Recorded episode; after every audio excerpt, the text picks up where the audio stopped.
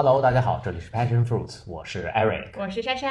啊，没有关注的，我们可以关注我们在小宇宙、汽水和西马都有我们的频道，也欢迎大家给我们留言转发。嗯、那我们今天聊点啥呢？啊，我们呃，其实我想聊聊关于呃消费品相关的，或者说食品相关的吧。我们先从食品切入，因为像我呢，一直早餐很喜欢吃酸奶啊，这几年也试过各种各样的品牌啊，比如说像和润呐、然后包括最近比较火的丑巴尼，然后也进入了中国，对吧？然后呃，还有像舞蹈啊这种新兴的品牌啊，然后之前还有一些其他的，呃，像是如实啊，包括那个那叫什么来着？乐纯啊，对，乐乐纯，对对对对，哎，哎，脑子不好。对，像他们呢，其实给了我挺大的启发，就是第一，酸奶整个的价格已经超脱了我觉得我对于奶这个品类的一个定位。当然，我也从他们很多宣传方面，包括他们本身的理念，也获得了一些启发。就可能比如说现在酸奶更多会看待呃看成一个 snack，看成一个呃甜品，或者看成一个就是补充的这么一个东西存在，而不单单是奶这么一个一个物质了。啊，我觉得也是蛮受启发的，而且这些品牌呢，其实很多品牌做的也，我觉得做的挺好的，就坚持自己的本性，做了很长很长时间。嗯我觉得这也是一个挺了不起的一件事情。嗯，我觉得我先从我个人的经验来说啊，啊哈，就是我因为呃，二零一六年毕业从美国回来之后，我就对整个这个有机食品啊，这个什么健康生活啊，不就一直都在这个圈子里嘛。嗯。然后我在这个圈子里呢，我就发现，呃，我就我就一直在尝试各种各样的酸奶。那最最开始，其实基本上只有乐纯啊，然后那个时候就没有什么其他更。就是更有趣的消费品吧，啊，然后呢，我当时就是就是吃乐纯，然后后来呢，我在这个我的我们我们之前会上一个有机农夫市集类似那样的一个东西，嗯，然后发现了一个新的品牌叫椰优，这个品牌好像最近也刚拿了融资，所以他们也在网上现在有卖了。然后他们主打肯定就是用椰子做的酸奶，然后当时是非常早期的嘛，是一六年，那时候连那个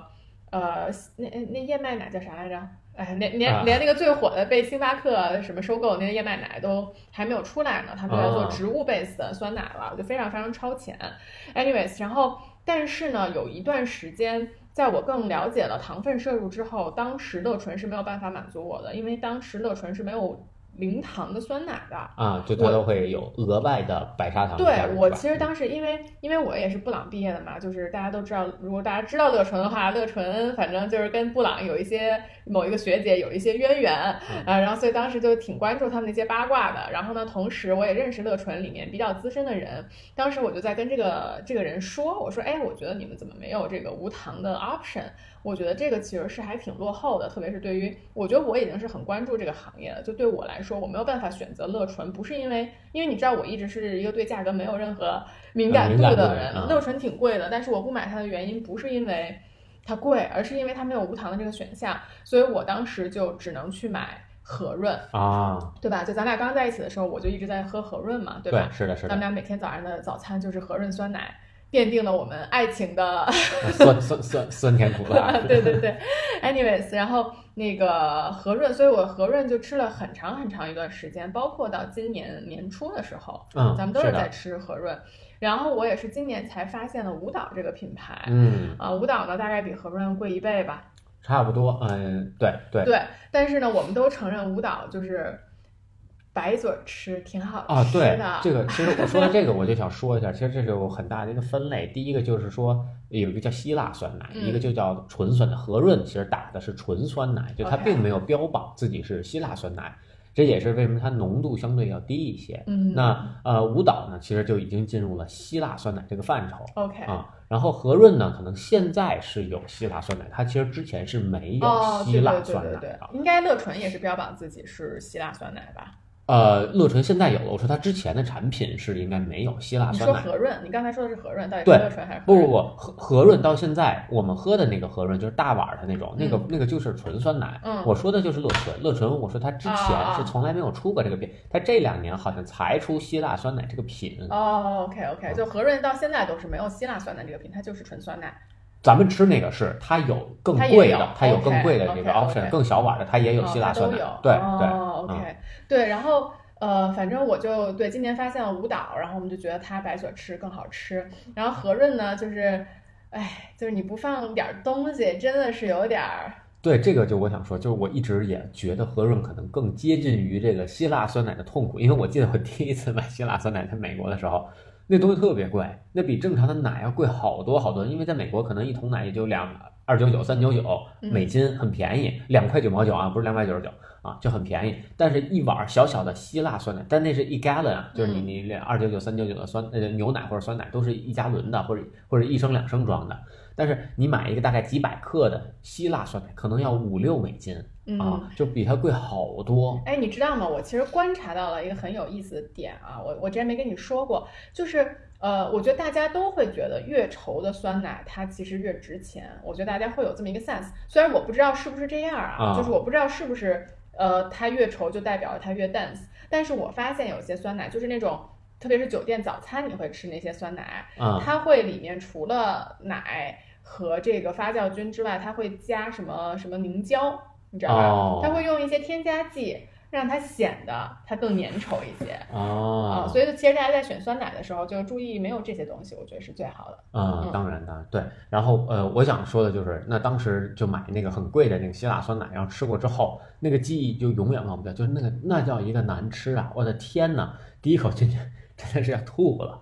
又酸，就特酸，又稠，主要是没白砂糖嘛，它就巨酸，而且还没味儿，嗯啊，就特别奇怪啊。当时我就对这个辛辣酸奶就就就在心里就画一个大大的叉，就是绝对不行啊。然后和润呢，我觉得相对来说，当时吃的时候就没那么痛。当然了，也加了好多其他像加了水果呀，加了燕麦呀，然后搁了蜂蜜呀，那整个吃起来呢就没有那么痛苦了，我就痛苦感减少了很多。嗯，呃，吃到舞蹈的时候就觉得，哎呀。好吃，这个确实，哎，让我觉得这这还是希腊酸奶吗？这么好吃啊！就我完全可以白嘴去吃，而且没有任何痛苦感。而而且我觉得就是也没有什么负担，它那个味道让你也没有痛苦，没有负担。对对，也不会说很甜或怎么样，就它还是挺平衡的一个味道啊。对，然后呢，就是迎来了我们前就是上个月吧，丑八你进驻中国。就是我觉得我一定是被 tag 成了他们的主要用户，小红书上恨不得第一天就疯狂在刷我，然后呢，我就在第一天下了单。我的天，我知道价格之后我都慌了。对，确实挺贵。其实说实话，我不记得它在美国多少钱了，但确实肯定没有这么贵啊，应该。我我记得啊，大概两块钱，就如果打折两块，然后或者三块美金，两到三美金一罐儿。嗯，在国内价格是一百，我是买了一百三十二。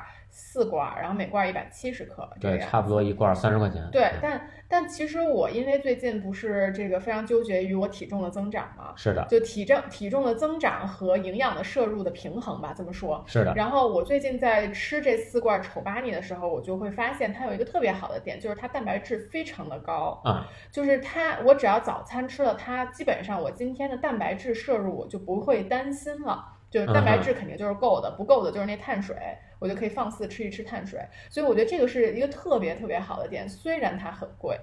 啊，是的，是。其实这个我也想说，就是希腊酸奶，其实它的浓度是比较高的，那这个跟它工艺有一定关系。我大概看了一眼怎么做希腊酸奶，但是。我也没真做过啊，但就是一般就是你像酸，从牛奶到酸奶嘛，就你先给它煮沸了，然后给它发酵，然后变成酸奶啊，这个其实就花了很很多时间。这也为什么酸奶要比牛奶贵。然后呢，再把酸酸奶一点点滤掉，把里边水分蒸发掉，然后生成一个非常 dense 的一个球，有点像那个 b o c h a t a 就那个那个那个那个奶酪球似的啊，形成那么一个球。其实那玩意儿就跟那差不多啊，就是差不多那意思，只不过那是牛奶出来，这是酸酸酸奶出来的。嗯，然后那个东西就是希腊酸奶。就那个口感非常的像蛋糕或者像奶酪的那种质感啊，这也是为什么它要比酸奶更贵，或者说它的这个一般它的蛋白质啊或者各个含量都会更高，也是我觉得也是因为它是更更浓缩嘛。嗯，对。然后我觉得从质地上来讲啊，我们分析一下我们最常吃的和润舞蹈和丑八米吧。啊，对三千克啊。我觉得那个和润呢肯定是最便宜的，但它其实就是蛋白质含量最低的，嗯，它就是最稀的那个 version。我觉得其实。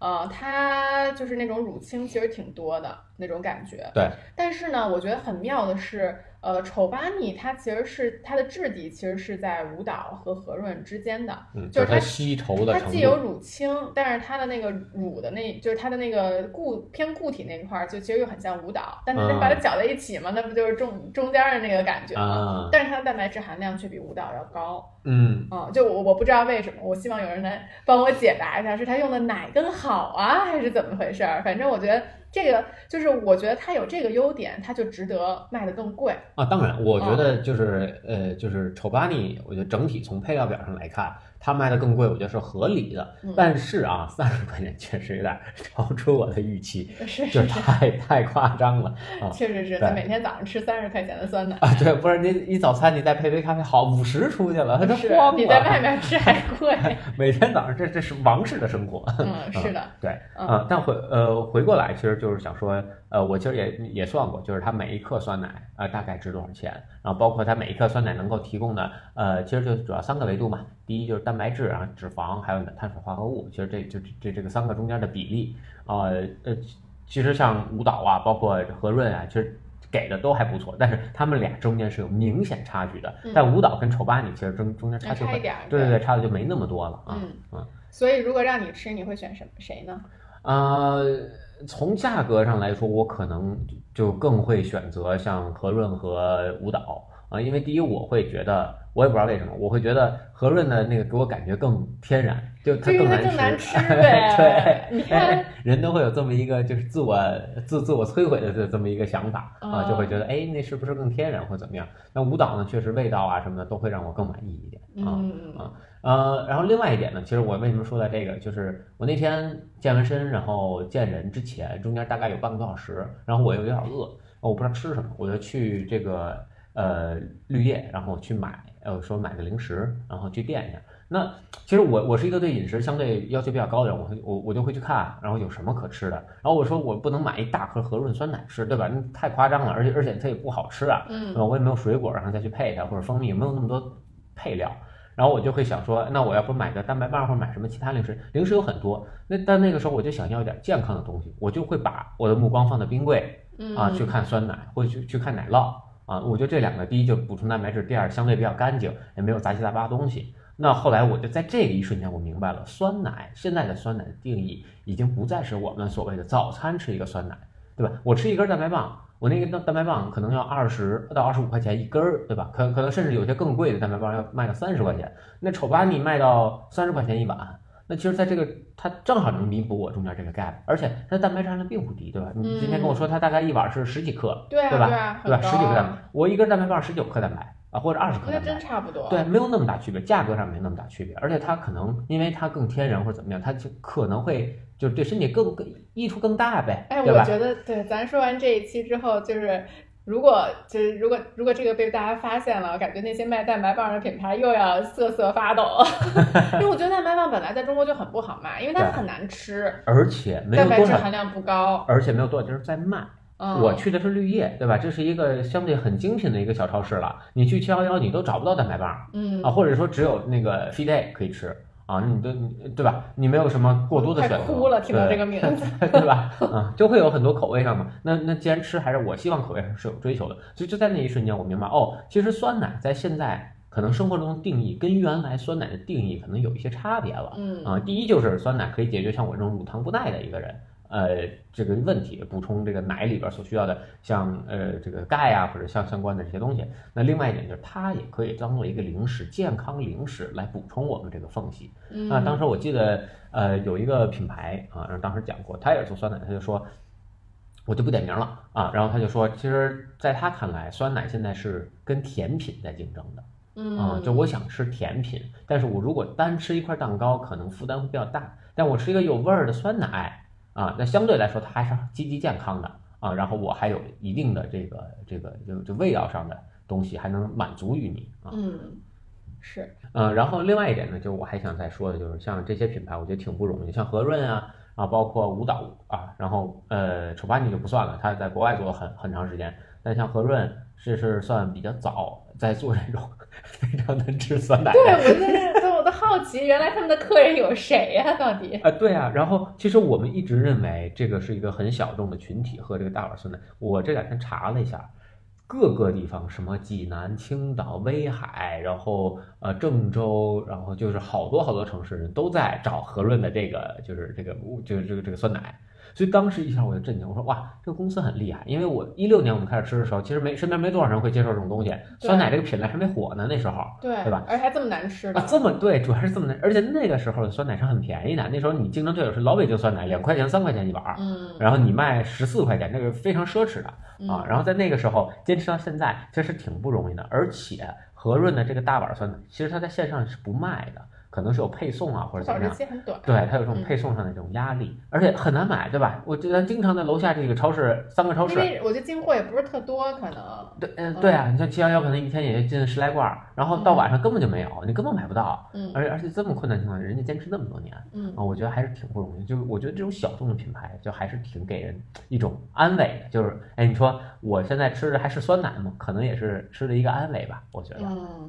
是我，我觉得和润我不太清楚它的背后的背景，我觉得应该是个大企业做的对，是个大企业，是大奶企做的，所以啊这品牌它它赚不赚钱它也无所谓，我觉得就是随便做着玩儿。对，但是反正其他做奶的，就是不无论是乐纯啊还是舞蹈啊，因为创始团队我多多少少认识一些，都或者就都听过一些故事，确实都挺难的。对啊，特别是我们最近还在帮一些我们身边的做吃的的品牌去做做广告什么的，我就觉得他们真的太难了，就是他们的他们的这个。呃，成本真是巨高，嗯而且他们的 shelf life，你想想，觉得对对对，很短，是的，是的，嗯，嗯，对，啊，所以所以像像这这些新兴品牌什么的，确实，呃我觉得他们能坚持下来，而且走到这么精准的一个赛道，确实是需要很大勇气和需要很大能力的。嗯，是的。那我们就切入今天的正题。好啊，对我呢，是因为前一阵儿有这个有一人跟我们留言说特别喜欢听我分享这个书，我就很高兴。我压根儿没找着这条留言，这条留就是我上次。在那个分享读书可口可乐那一篇的时候，就有人就说：“哎呀，就是醍醐灌顶啊，就是很喜欢听。”然后我就说：“哎，好，那我就我本来以为这种东西没有什么人喜欢听的，然后正好呢，我前一阵儿其实又重读了那个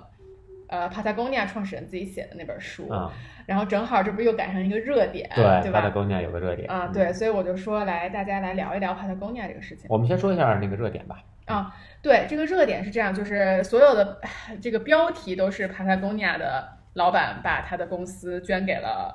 这个世界。啊，对，对对对地球。对，就是就是他的意思就是说，他唯一的股东就是地球了啊。然后呢，我看下一句基本上就是说，这个老板把把他的股份都卖了。然后我当时还特别的惊讶，因为这本书里其实我我一会儿想讲的一个 take away 是这个老板他从来没有想过把这个公司给卖掉。嗯因为他觉得他做他他当时非常迷茫的时候，他其实最后找到了他做这个公司的原因，而不是把这个公司卖掉去捐钱的原因，就是因为他想做一个企业的标杆，他想啊让大家做企业的人都看到，说你是可以又盈利又对这个社会负责的，啊，这是他做这个商业的目的。嗯对，所以我刚我就我也 look into 了一下这个新闻，就他其实也不是把这公司卖掉了。嗯就是他是有百分之二的股份卖给了他的他自己的一个基金，嗯。然后这百分之二这这个基金是有绝对的投票权的，就是所以整个公司的经营其实还是放在他自己手里，就不是他手里吧，就反正他们的这个这群人手里，对，然后呢百分剩下百分之九十八是卖给了一个呃 NGO，嗯。然后呢就等于说这百分之九十八的销售额、营业额和利润都是交给他们的。啊，就等于说我所有，因为他原来只有每年捐百分之一的营业额嗯。去支持，啊，那现在他就等于说要捐更多的钱了嘛，嗯就是这么个意思。对，所以我觉得还是很符合他一直的这么一个逻辑的。，OK，嗯，然后呢，我就从头说啊，我就说这个，他这本书的名字叫《冲浪板上的公司》。就首先我觉得名字就非常非常 passionate，就是一听他就是一个充满 passion 的人。然后我其实当时读这本书的原因是，我觉得最近近几年吧，反正经济肯定是在往下走的。嗯那你在这么困难的时候，你又想做一个好品牌，又想做好产品，又要环保，然后又想就是传达我们这种健康、氧气、美的概念，我然后你还得赚赚钱，对吧？你我就觉得这种事儿可能吗？我就特别的怀疑。啊、然后我就去 look into 了一些品牌，然后我就 Patagonia 肯定就是其中的一个。我觉得很有意思的一个点，就这本书，我当时其实是在呃我们一个不能算是企业家吧，反正就是很多老板的一个分享会上，对，做过一个分享。然后当时我分享这个的时候，我当时我分享这个时候，基本上在场的人是没有人听过 Patagonia 的，嗯因为确实他可能就如果你没有留过学，你就基本没见过这品牌嘛，对吧？嗯然后它又不是一个上市公司，虽然它每年应该有十几个亿吧，嗯啊、但是它不是一个上市公司，所以很多人是不知道的。但是就是这帮不知道的人，最近在这个新闻出了之后，他们嗯都有把这篇文章分享给我，就说：“啊哎，这不就是你当时分享那个公司吗？”我就我让我会觉得整个中国进入了一个更新的品牌时代，对更新的品牌时代吧。然后这个其实也是我觉得刚才我在看做 research 的时候，呃，我看到一句话，就是是菲利普科特勒，反正一个大学教授吧，啊说的就是承担社会责任。呃的向善主义将会是品牌活力的来源之一啊、啊就是我觉得我这两年也越来越觉得，就是你品牌有社会责任感，其实是能很好的吸引到别人。对，而且我觉得就是不仅仅是说吸引更好的员工，而且吸引更好的就是顾客呀哎顾客。对而且他这种就就他这个 vibe 是可以从上到下传承下来的。其实呃，你说的这个让我想到，我最开始接触这种公益型的公司叫 Toms。就做那个小鞋的，啊我记得特别清楚，就是他的广告语就是你买一双鞋，我们捐一双鞋给这个贫困山区，或者啊，就是的，是的，是呃，某某个地方，对吧？嗯我当时记得这个特别清楚。其实我对 Toms 这个鞋，你说呃好看还行，然后也不贵，大概六七十美金，我记得当时也不算很很奢侈的一双鞋，呃，但是呢。它也没有那么好穿，但我买过两次。其实我也没有那么经常穿，但就是因为我觉得，哎，其实我买这个鞋，我还这变相的在帮别人，对吧？嗯是啊，我就是一直以来特别为这种东西买单的啊是 you know right？就是恨不得就是哎，反正反正就不管多贵的东西，他只要一说他有这个东西，我就特别特别愿意为他买单。对，但是我原来一直以为我是少数的人，嗯对吧？但是就是自从大家给我分享了 Patagonia 这篇文章，然后包括其实朋友圈很多人在分享这个事情，我就会觉得真的是越来越多人开始关注这件事情了。就是当你的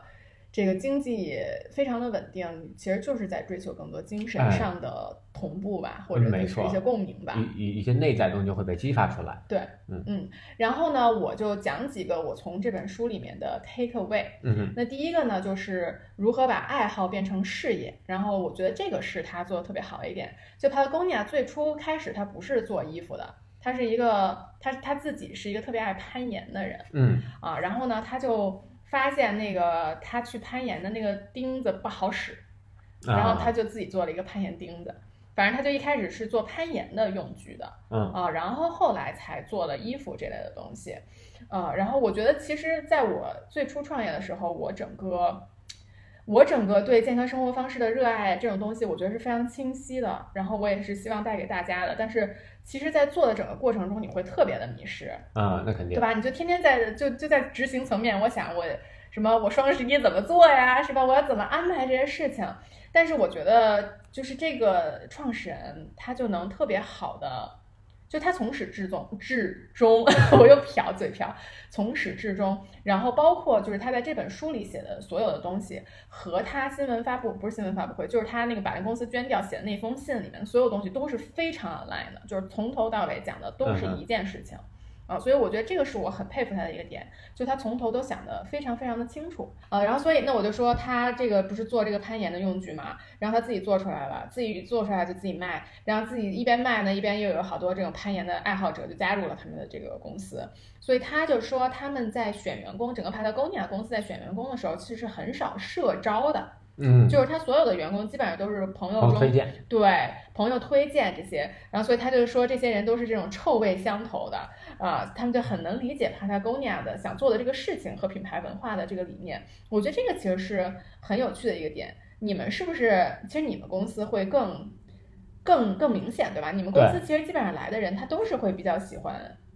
对运动对至少就是说他很早就知道我们公司，或者是我们之前的用户啊，或者怎么样，就是就是其实因因为因为也是因为就就是 ClassPass 在整个中国还是太新太小了，嗯。所以很少有人知道或者理解这个是在做什么事情。嗯，对，其实我觉得，呃，这个也是我在我们公司，呃，尝试去做的事情吧。因为，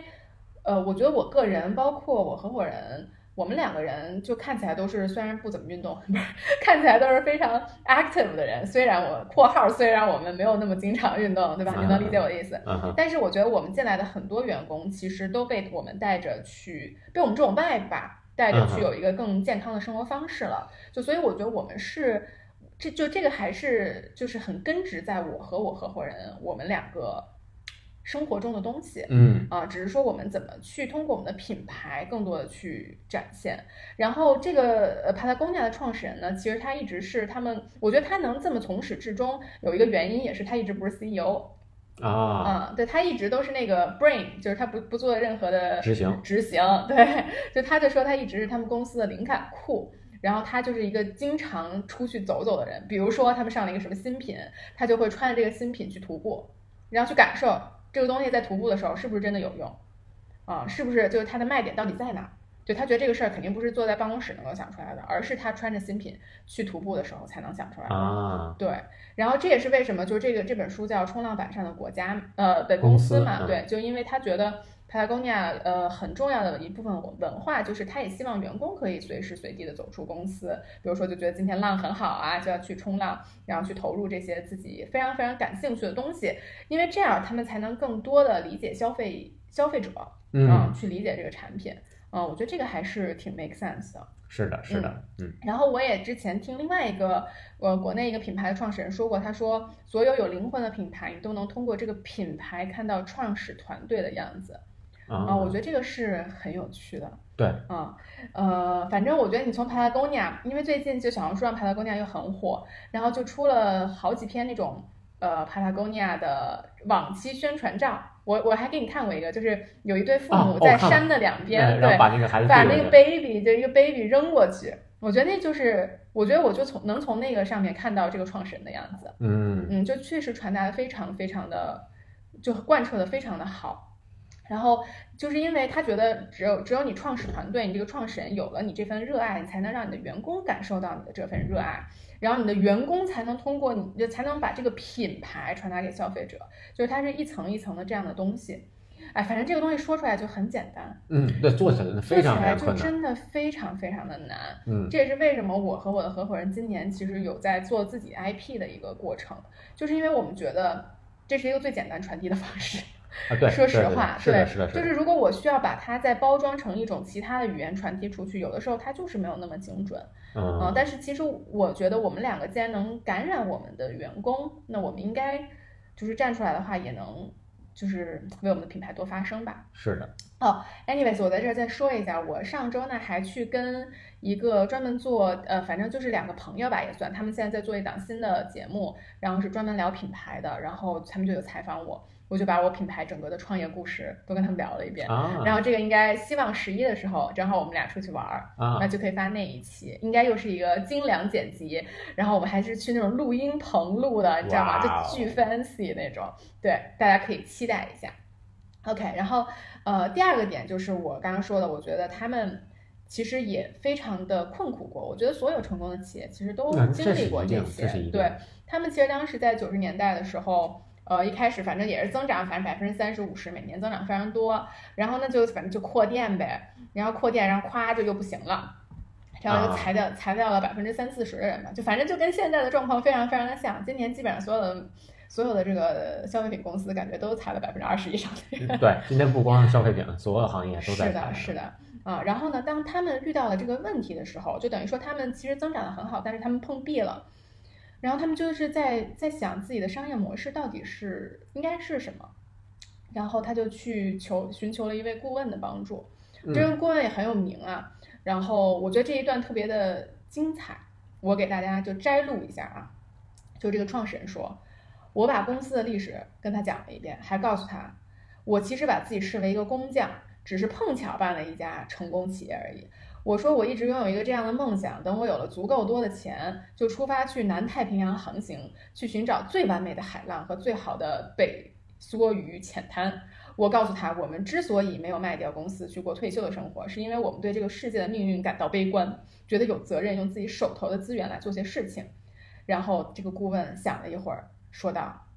我觉得你这都是废话。”如果你真的很看重捐钱这件事儿，你可以以几个亿的美金的价格把公司卖掉，自己留几百万，用剩下的钱建立一个基金，这样你可以把本金用于投资，然后每年再捐出六百万。哦，就是这个，就是他当时的一个困惑嘛，所以这也是为什么我当时听到他卖出公司，我很惊讶的点啊啊，然后。然后这就就反正这就给这个创始人当头一棒，他就就没有想通自己为什么不卖掉这个公司。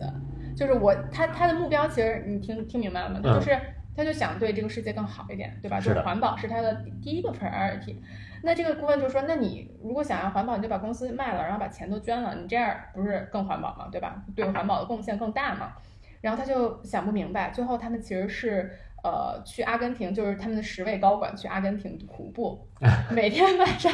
就在想这件事情，就是为什么要从商，就是为什么要把这家公司继续做下去，而不是把它卖掉。然后他们的，所以他们从始从那会儿到现在的一个目标都是，呃，他们经商的目的不是去捐钱做环保，而是去塑造典范。给大家塑造一个既可以赚钱又可以持续探索环境管理和可持续发展的企业。嗯啊，就是这个是 Patagonia 一直以来的一个，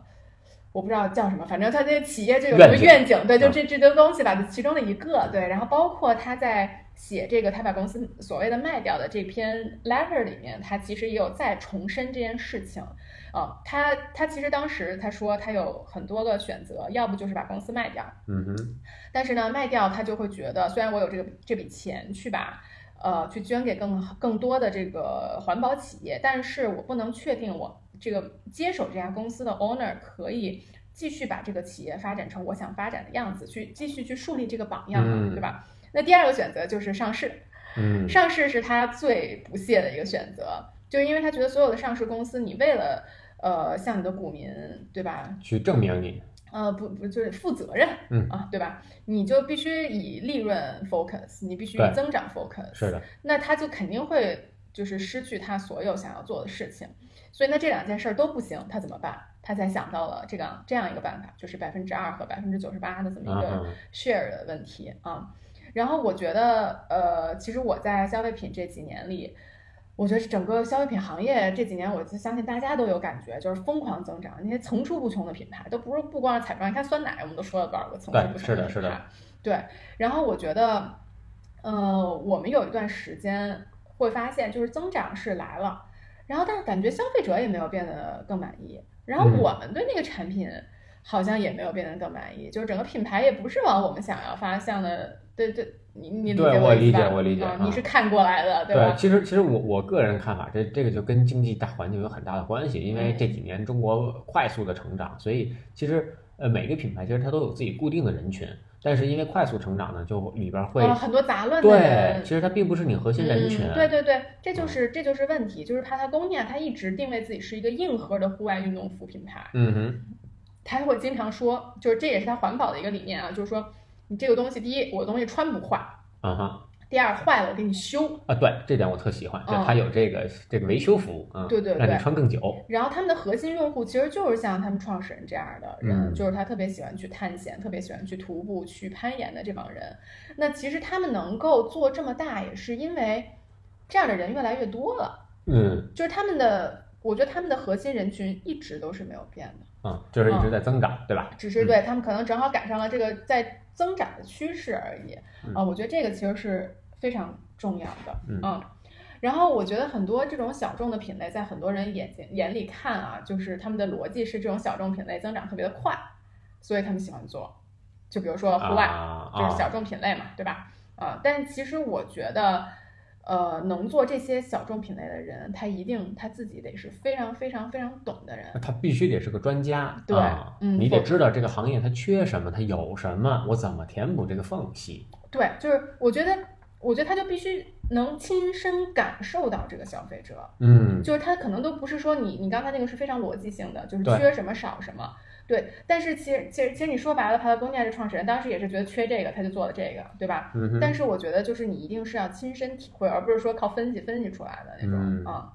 然后我觉得他们还他的工业还很打动我的一个点是，呃，他们虽然一直是社会责任非常重的一家公司，但是他们所有的 action，他们所有的执行都是通过创新去解决这个问题。就比如说一开始他那个钉子就是一个创新，嗯哼，然后后来就是他那个钉子卖特好，卖特好了之后呢，他就发现，哎呦，现在攀岩的人太多了，然后他那钉子就给那个山上造成了好多窟窿，啊，然后他就就，然后当时那个钉子好像占他们整个那个品牌百分之七十的销售额，然后他就把这钉子给停了，啊，他就又新开发了一个别的别的样子的钉子，应该是啊，去卖一个新的东西。然后我才我看了这本书才知道，其实呃，塑料瓶回收的那个材料叫什么 sin sinchella 之类的，是他们一九九四年就在用的了。啊嗯，就是非常非常非常早，包括什么有机棉，就有机棉背后整个的大企业，就是他们他们支持有机棉比耐克什么的都多。嗯哼，嗯，就是我觉得在很多上面，他们其实都是非常有创新，包括捐钱嘛，嗯，就是，就是捐钱的这个 idea，其实一个是他把公司卖掉，然后百分之二、百分之九十八的这个 share share，我觉得他是非常的有创意的。是的，啊、然后他他还反正还跟一个 NGO 也有，也这个也呼吁大家都交一个地球税，就是每年把百分之一的利润，呃，百分之一的营业额，那好像是这样的。最一开始他们是每个公司是交百分之十的利润，然后他就会发现所有加入的这些公司吧。就你利润嘛，对吧？你就这儿扣扣什么，把股东的这些分红都扣掉了，然后我再交，啊就非常的少啊，而而且就是你就你不真诚吧，他可能会觉得、对，所以他后来就把这个所谓的地球税改成了百分之一的营业额，我的妈呀，对，那就没有办法作弊了。这个企业家活不下去了都。嗯，是是是，对。然后我觉得这个书里还有一个特别有意思的点啊，就这个作者，就这个帕特贡尼亚创始人一直在提到的一个民族，是一个北北美的印第安联盟，叫易洛魁人。然后这个民族呢，它有一个七代计划，就他们可能有一个这个，就是他们有一个决策层，有一个这个董事会嗯啊，哼，就在做所有他们这个部落要要要要决定的事情吧。然后其中有一个人是代表他们未来第七代子孙的，嗯，就这个人做的所有的决定是代表他们未来第七代子孙去做的决定。啊、我觉得这个真的是这个太难想象了，我觉得这个确实太难了。你别说为第七代，你让我想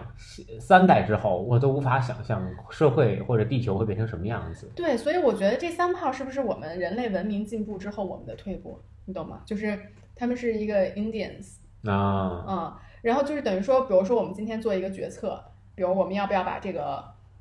把把种玉米换成什么种种种小麦嗯，啊，然后那每个人就阐述自己的原因，那这个代表他就会说我同意或者我不同意，因为第七代的时候。就在我们的子孙第七代的时候，这样会发生什么样的事情？啊，这前就对，那这个前提就是你你的认知要足够广，你要你要足够的对这些东西有概念。那比如说我们这几年就是新的互联网或怎么样，这这不过前后就要二十多年的时间。是是，但是其实我觉得所有对地球的影响其实都是可预测的吧？啊，对吧？就是比如说这个，比如说咱们现在做一个决策，要不要把塑料袋儿给去掉，对吧？啊那你这个决策，我如果我是为我第七代的人去做的话，我肯定说这个东西绝对不能要，嗯，对吧？因为你的就全球变暖啊这些东西肯定是有害的东西，你只是说它有利于你这一代人的事情，就是方便你现在，而不是方便你的未来嘛。嗯啊，所以我就觉得古人的大智慧，对，那肯定，因为这个物种，这物种能延续这么多年，它这个基因是被无无无数次筛选过的。嗯，是，呃，然后反正这本书我大概就分享这么多，嗯，然后我反正刚才还看了几篇文章，我觉得都还挺有意思的，我一会儿可以把那个文章的链接都贴在下面。然后这本书反正也很好买，然后我就建议，如果大家要读的话，可以就只读第一章，因为它后面好多都是在说他们产品有多好，就有点 PR 稿了，你知道吧？啊、它这后面那半个都这样，本书。都这样。啊对，他前面第前面第一章是说他的历史，我觉得非嗯常有意思，他怎么创业，怎么这个有初心常在。然后后面就在说我们产品有多好，多好，多好，我都我我都有点看不下去了，说实话。对嗯对，那除了 Patagonia，你还有什么其他比较喜欢的小众品牌或者什么你想分享的吗？哦，其实说到这儿啊，我会觉得我当时给这个我们的那个老板班儿的人分享的时候，我有举例一个，就是举那个 So Asahi 的例子，啊你知道吧？就 So Asahi 是一家呃，大家如果在那个 Superfood，它的概念叫对，然后他们其实是两个深圳的姑娘，也是我们认识的。呃做的一个品牌，反正就是什么黑芝麻酱啊，什么 pistachio 酱这些东西吧，反正大家能够想象，然后卖的也挺贵的，其实。这超级贵，从理论上讲，嗯，但它卖的挺好的，就是你们看，你们在网上看它的月销都很高，而且我也是他们的用户，这是这是非常无法。理解但是你觉得贵？啊我会觉得贵，但是呃，我觉得买它的时候会有另外一种就是想法在。第一就是说，这这这些吃的，就是我知道它是纯天然的，肯定会更好。嗯啊，另一点就是，我觉得我我很愿意去支持这种小众品牌，因为确实很不容易。嗯，是。然后松瓦萨伊呢，它其实。我觉得她第一就是这这两个姑娘，她们都是对这方面非常非常感兴趣的，嗯就是对健康饮食非常感兴趣，所以做的这个事情。然后呢，他们是从 市级起家的，就是我是自己站过市级的人，我知道从市级有多难。就是站市级这个事儿，不光是耗费体力，而且就是，而且劳神，劳不光是劳神，而且你这个客流量非常的少，你知道吧？说实话，就是你你跟网上的消费品来比的话，那差太多了。而且就是经常来很奇怪的人问你一些很奇怪的问题。是是，但是他们就是，我觉得他们其实跟帕拉贡尼亚很像一点，就是他们坚持做这件事情，而且市集确实就是他们的核心用户，嗯就是去逛市集就是去买有机蔬菜的嘛，对吧？对那确实就是他们的核心用户，然后他就是这么一点儿一点儿一点儿，就人传人、口传口的这么成长起来的啊。这其实也是一个很有趣的点，就是我不是上周我跟那个 DTC 的那帮人聊嘛，是，就 DTC 不是一个就现在很火的消费品，都会说 direct 对 direct to customers 这么一个概念。但其实我我在接收这个信息之后，我觉得我在执行的过程中对这个的了解有了很大的偏差。其实 DTC 的原理就是 organic growth，就是我通过嗯好的产品和跟你的交流，让你传给另外一个人。哎，这点不得不说，特斯拉在就我在特斯拉那时候，其实他们做的是特别好的，因为他们从来不打广告，所有的广告就是通过门店，通过去，然后还有呃已买车的一些车主去做这些宣传，所以那真的就是就是完全就 organic growth 啊，对而且都是核心用户。对，就是我觉得在我这两年做这个消费品的过程中，我就一度 lost，因为因为确实因为美妆整个赛道涌进来的资本太多了，对资本哪儿等你 organic growth 啊，对吧？他也不在乎这个嗯啊，，对，他他他可能他也在乎你要赚钱了，他也在乎，对吧？啊对但是他就觉得这途径太慢了，对，啊，所以就其实大家都是通过投放投放特别多的网红去获得流量，都是用杠杆嘛。对，然后这这其实就是一种，就这这其实不是 DTC 的一部分，嗯哼，嗯，对，就 DTC 最原始的部分就是我通过我的品牌去做这个人传人、口传口的传播，然后慢慢的长起来。然后就像帕特贡尼亚，像索瓦塞，它也是正好赶上了这个健康食品的风潮嘛，对吧？是的，如果他在二十年前做，那他肯定现也没有现在做的好。嗯，嗯，对，就是你认真的针对你这一群核心的人，然后等着风口来。对啊对就这个是最重要的。嗯。嗯，所以我觉得这个，我觉得乐纯，呃，最后说一句得罪人的话，我觉得乐纯和舞蹈比起来，舞蹈的，因为我认识创始团队啊，就从创始团队的角度上来说，我觉得舞蹈应该能走得更远。呃，我我不能说从企业方面走得多远，但从酸奶这一个品类来说，我觉得舞蹈会走得更远啊，嗯而且包括和润这种公司也会走得更远。我觉得和润是一个，呃，虽然我也没有说那么深入了解过他们，但我觉得他们特别 focus，而且人家特别能坚持做这些事情嗯啊。他所我那天就是去买的也是一个小和润的酸奶，就是。它能够做的一致性，包括它的就是口味一致性啊，包括他能一直坚持在这个线下去卖，我觉得是个挺不容易事。在现在酸奶爆发这么快的时候，他能沉得住这口气，我觉得这种公司都是非常有前途的。嗯，对，就是我觉得乐纯在我想要吃无糖酸奶的时候，还没有出无糖酸奶的那一刻，我可能就觉得它不像帕塔贡尼亚的创始人那样了解这个品类。对，而且另外一点，另外一点我想说的就是，其实从他们给这个产品取名上，我就能看出他们对一个产品的态度啊，这个其实是我特别在意的啊。就比如说，它叫纯酸乐纯，呃，不是什么呀，那和润管它叫纯酸奶。然后你去看乐纯的，包括还有那个另一个叫什么来着？呃，既然能批评我一个，就批评另外一个。如实，哎，如实，他们会打零蔗糖或者零脂肪，或者嗯就是就打这种哎，字对对对，眼在上去。当当时六纯就是零脂但不零糖，我真的是有点崩溃。对，他就他就会打这种概念出来。就是第一，我特别不太，我特别不理解这断糖这件事儿啊，就我我对这件事儿其实是持有特别大的怀疑，我觉得是不必要摄入糖分，我们可以减少，但为什么要那什么抗糖，或者说这完全没糖，就意义在哪，对吧？那你水果也有糖啊，对吧？对吧？没有意义啊。那那那你打这个点，就是等于在抓这个，就抓这个消费者的心理嘛啊。但是你看，真正其实希腊酸奶，它就是就是就是啥都没有。你知道这个品类，你就知道啥啥没有。我不知道他是想做这个教育工作。还是说我只是说为了抓这个眼球，就是因为元气森林，元气森林就这样火了。呃，对对，但但是你看元气森林真正就是这，当然说的这另外一个品类了。但就是真正你要说我我我需要这种呃但就是饮料的时候，我会需要这种这种电解质饮料的时候，你第一个想到是什么？我第一个想到宝矿力。嗯，我觉得外星人在我心中已经 have a say，因为宝矿力太甜了。呃，外星人是另外一个，对对对啊！但我就说，就就大家会就会想的可能还是这样的，就是你还是真到这时候，你还需要的是糖，嗯，因为你你这是你身体机能里非常重要的一部分，它给你提供能量。我觉得这点我不同意你啊，就是因为你对零蔗糖没有任何的需求，但我是有的。就是我我为什么不选择纯酸奶，就是因为它当时不是零蔗糖，他要告诉我零蔗糖，我就选它了。嗯啊，就我觉得大部分用户还是有这个有这个需求的。嗯啊，我我选我没有选它，是因为它零脂不零蔗糖啊。我觉得 Oh my God，too old fashion，你知道吗？就是零脂这件事情，我当时不能接受。对，我会现在我现在会觉得，就是我要不然就像就做纯酸奶或者纯的希腊酸奶，我觉得这个都没问题，你可以这么去打。但是你再把这种东西标出来，我觉得那你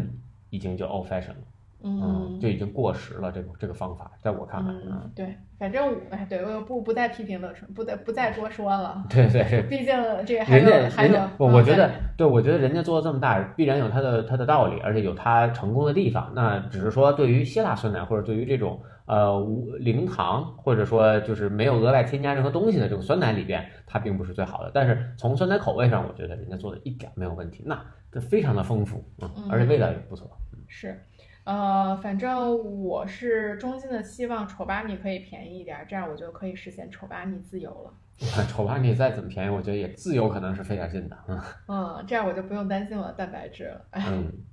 行，那我们今天就到这儿。好的，那我们下期再见。拜拜。拜拜。